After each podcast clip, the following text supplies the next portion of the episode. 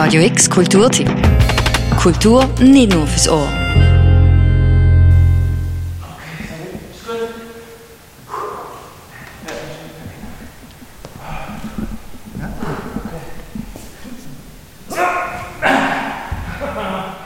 Schwingen. Das ist für die meisten Menschen in der Schweiz wohl ein traditioneller Ringsport. Ein Wettkampf, der eng verknüpft ist mit konservativen, nationalistischen und patriarchalen Werten. Schwingfeste finden eher auf dem Land statt. Viele StädterInnen sind dem Sport gegenüber oft kritisch eingestellt. Sich dem Schwingen auf eine ganz eigene Art nähern, das möchte die Tanzperformance, die morgen, am 25. November, im Roxy Theater Premiere feiert. Der Kurz, der Schlung und der Bös heißt die Aufführung, die von der Choreografin Johanna Häuser ausgearbeitet wurde. Über die Vorbereitung der Tanzperformance sagt Johanna Häuser, also wir hatten eine Kollaboration mit dem Schwingclub Binningen und das war mir von Anfang an sehr wichtig, dass meine Performer ins Schwingtraining gehen und sich diesen Sport auch aneignen, weil ich davon ausgehe, wenn man über etwas spricht oder auch etwas verhandelt, dann muss man auch wissen, wie sich das anfühlt. Und darum haben wir jetzt auch während einem Jahr wirklich auch Schwingen trainiert. Gut,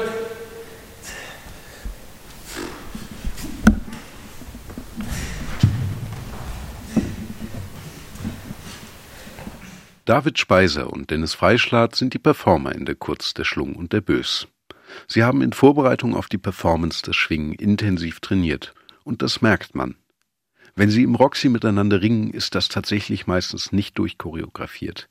Die beiden Männer versuchen gekonnt, mit Techniken und Gegentechniken den jeweils anderen auf den Rücken zu legen.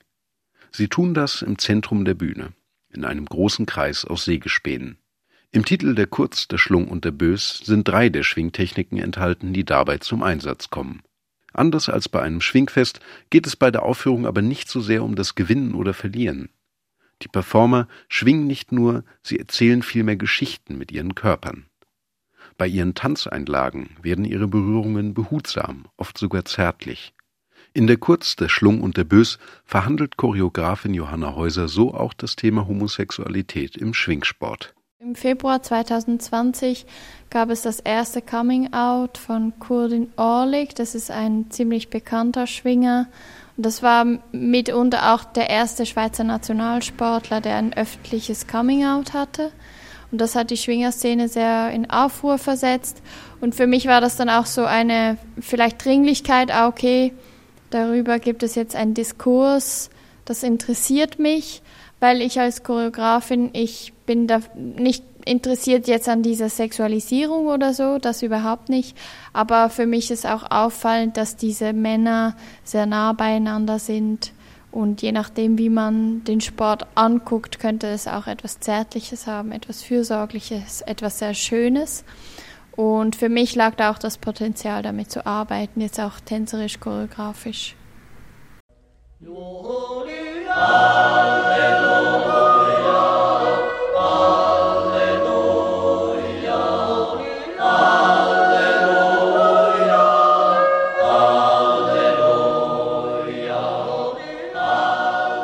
Der Kreis aus Sägespänen auf der Bühne wird in der Kurz, der Schlung und der Bös zu einem eigenen Kosmos.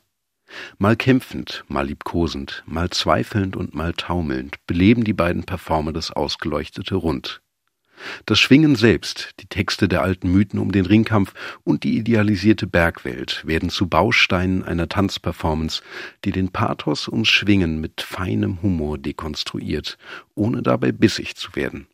Ist die Welt aus Sägespänen, durch die sich die Performenden bewegen, womöglich ein utopischer Gegenentwurf dazu, wie die Schwingtradition aktuell gelebt wird?